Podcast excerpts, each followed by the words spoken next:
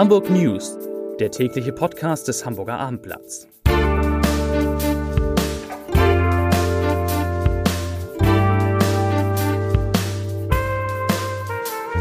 Moin, mein Name ist Lars Heider und heute geht es um den Angriff auf ein Schiff von Hapag-Lloyd. Weitere Themen.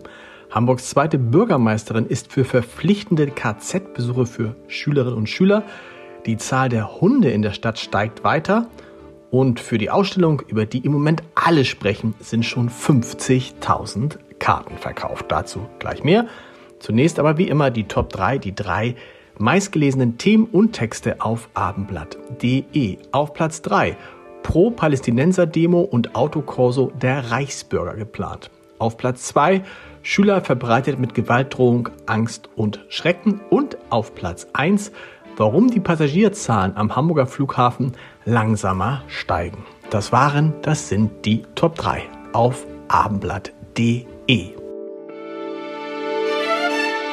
Seit Wochen bedrohen mutmaßlich aus dem Iran unterstützte Houthi-Rebellen aus dem Jemen die zivile Handelsschifffahrt im Roten Meer. Jetzt wurde auch ein Containerschiff der Hamburger Traditionsreederei Hapag-Lloyd beschlossen. Dazu erklärte ein Sprecher von Hapag-Lloyd, ich zitiere, wir bestätigen, dass heute unser Containerschiff Al-Yasra nahe der Küste des Jemen attackiert worden ist. Kein Mitglied der Mannschaft an Bord wurde verletzt. Zitat Ende. Angaben zu Schäden am Schiff machte der Sprecher nicht und er fügte hinzu, dass Hapag-Lloyd zusätzliche Maßnahmen zum Schutz der Bordmannschaften ergreifen werde, darüber aber nichts sagen könne. Seit dem Überfall der Terrorgruppe Hamas auf Israel sind auch Jüdinnen und Juden in Hamburg wieder vermehrt mit Hass, Herabwürdigung und Vorurteilen konfrontiert. Doch auch schon vor dem 7. Oktober standen jüdische Einrichtungen in der Stadt unter Polizeischutz. Das zeigt, es gibt noch viel zu tun und wir müssen uns immer und immer wieder gegen jede Form von Antisemitismus in Hamburg stellen. Das sagt Hamburgs zweite Bürgermeisterin Katharina Fegebank, die zuständig für das jüdische Leben in Hamburg ist.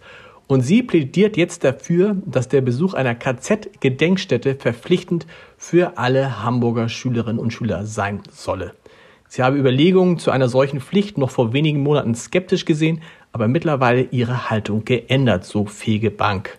Sie glaube, dass man das machen solle, denn es sei unabdingbar, dass Schülerinnen und Schüler das ganze grausame Ausmaß der menschenverachtenden Nazi-Ideologie, die zu sechs Millionen ermordeten Jüdinnen und Juden geführt hat, während der Schulzeit beim Besuch einer KZ-Gedenkstätte mit eigenen Augen nachvollziehen.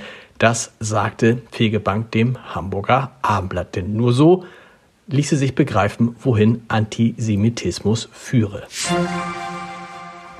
Der Hundeboom in Hamburg hält auch nach Corona an. Die Zahl der bei der Stadt geführten Hundesteuerkonten stieg in diesem Jahr bis Dezember um knapp 900 auf jetzt 63.206.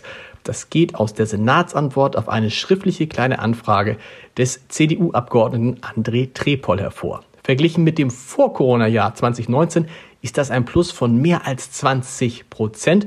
Und auch die Hundesteuereinnahmen, die stiegen deutlich, nämlich um über 25 Prozent auf bislang knapp 5,5 Millionen Euro. Im Vergleich, Achtung, zu 2019 sind jetzt rund 11.000 Hunde mehr auf unseren Straßen unterwegs. Äh, und das führt dazu, dass André Trepol folgende Forderung an den Senat stellt. Ich zitiere, diese Tatsache muss der Senat nicht nur bei der Planung von Hundeauslaufflächen berücksichtigen, die in Hamburg leider zu rar sind, sondern auch bei den Mitarbeitern des Hundekontrolldienstes, die unter anderem auf die Einhaltung der Kotbeseitigungspflicht achten sollen. Zitat Ende. Kotbeseitigungspflicht. Ich hätte auch nicht gedacht, dass ich dieses Wort mal in diesem Podcast verwende. Wir kommen zu weiteren Zahlen und die sind alles andere als erfreulich. Schon jetzt musste die Hamburger Mordkommission im noch laufenden Jahr 60 Mal zu Tatorten von vollendetem oder versuchtem Mord oder Totschlag ausrücken. Das ist eine deutliche Steigerung gegenüber 2022, denn damals registrierte die Polizei in Hamburg noch 35 solcher Fälle, jetzt wie gesagt 60 Mal. Und im vergangenen Jahr verloren insgesamt elf Menschen durch Tötungsdelikte ihr Leben. In diesem Jahr waren es schon 31.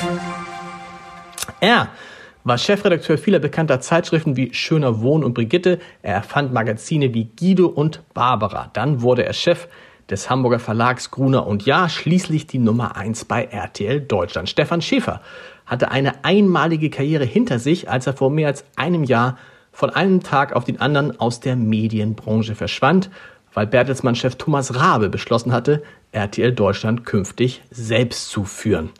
Und Branchenbeobachter hatten damit gerechnet, dass Schäfer schnell wieder auf einem anderen Managerposten auftauchen würde. Doch der Hamburger macht jetzt etwas ganz anderes. Er schreibt. Im Frühjahr 2024 erscheint bei Ulstein sein erstes Buch 25 letzte Sommer und wer die Inhaltsangabe liest, weiß, dass der Roman durchaus etwas Biografisches hat. Mehr dazu morgen im Hamburger Abendblatt auf unserer Persönlich-Seite. So, und dann natürlich werden viele an diesem Wochenende in die Caspar David Friedrich Ausstellung in der Hamburger Kunsthalle gehen. Die ganze Woche haben wir darüber berichtet. Jetzt gibt es einen neuen Höhepunkt zu vermelden. Es sind bereits 50.000, mehr als 50.000 Karten verkauft worden und damit ein Viertel der mindestens 200.000 Karten, die man für diese Ausstellung verkaufen will, die ja noch bis zum April dauert. Zum Podcast-Tipp des Tages noch schnell. Wenn Sie ihn noch nicht gehört haben sollten, in unserem Ernährungspodcast singt Matthias Riedel, der Ernährungsdoc, das hohe Lied auf Nüsse Leider nicht auf die, die in einer Tafel Schokolade stecken. Die neue Folge ist unter www.abendblatt.de slash podcast zu hören und dort finden Sie morgen früh auch Bäcker am Wochenende. Ein Must, wie man heute sagt. Ich wünsche Ihnen ein schönes Wochenende. Wir hören uns bei den Hamburg News am Montag wieder um 17 Uhr. Bis dahin. Tschüss.